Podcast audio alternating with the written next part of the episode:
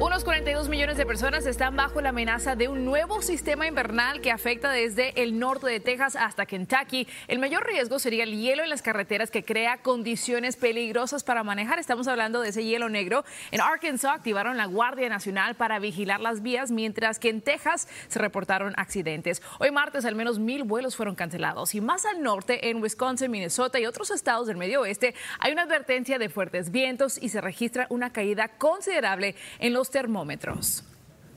Y para justamente explicarnos los pormenores de este sistema invernal y lo que podemos esperar para las próximas horas, nos acompaña nuestro jefe de meteorología, Carlos Robles. Carlos, buenos días. Buenos días, Nicole. Buenos días, amigos televidentes. De lo que se trata es de una tormenta invernal. Y cuando hablamos de tormenta invernal, la mayor amenaza no es la nieve, no es el frío, no es el viento, sino el hielo que puede estar generando. Y para que usted tenga una idea, fíjese lo que ocurre actualmente alrededor del país. Temperaturas en menos 29 grados en Fargo, en Dallas 14 grados, en Houston en 30, en Memphis 17. Sobre esa masa de aire frío que existe abundante humedad que llega desde el Océano Pacífico, esa humedad es la que se va a estar convirtiendo en actividad de hielo. En Texas ya comienza a reportarse, inclusive ustedes que viven en Dallas, en San Antonio, van a comenzar a ver lluvia caer, pero cuando tiene contacto con la superficie terrestre, boom, se congela y genera hielo. Esa actividad de lluvia se extiende hasta West Virginia. Y para que tengan una idea, son 42 millones de personas en alerta desde Texas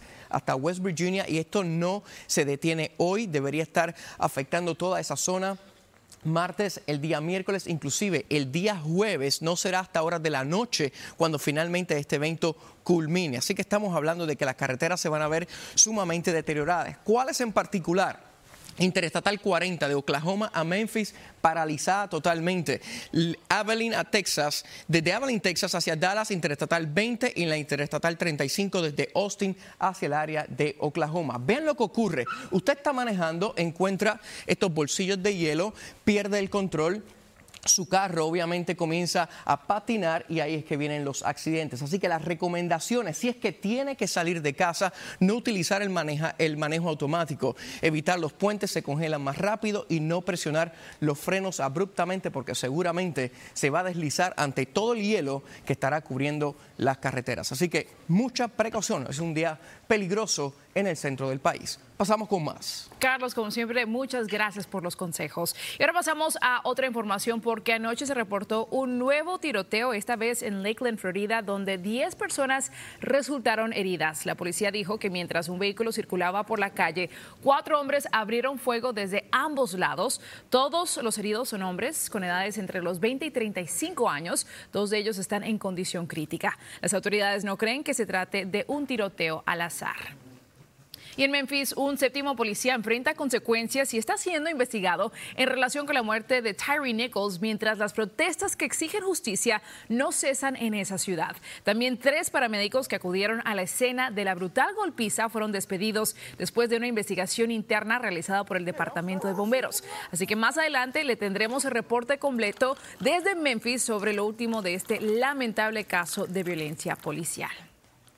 Y hoy día Alec Baldwin es formalmente acusado del homicidio involuntario de la directora de fotografía de Rust, Helena Hutchins. La fiscalía presenta los cargos contra el actor de 64 años y contra la supervisora de armamento de la película, Hannah Gutiérrez Reed. El incidente ocurrió en octubre de 2021 durante los ensayos de la película y es probable que el actor comparezca ante un juez a distancia.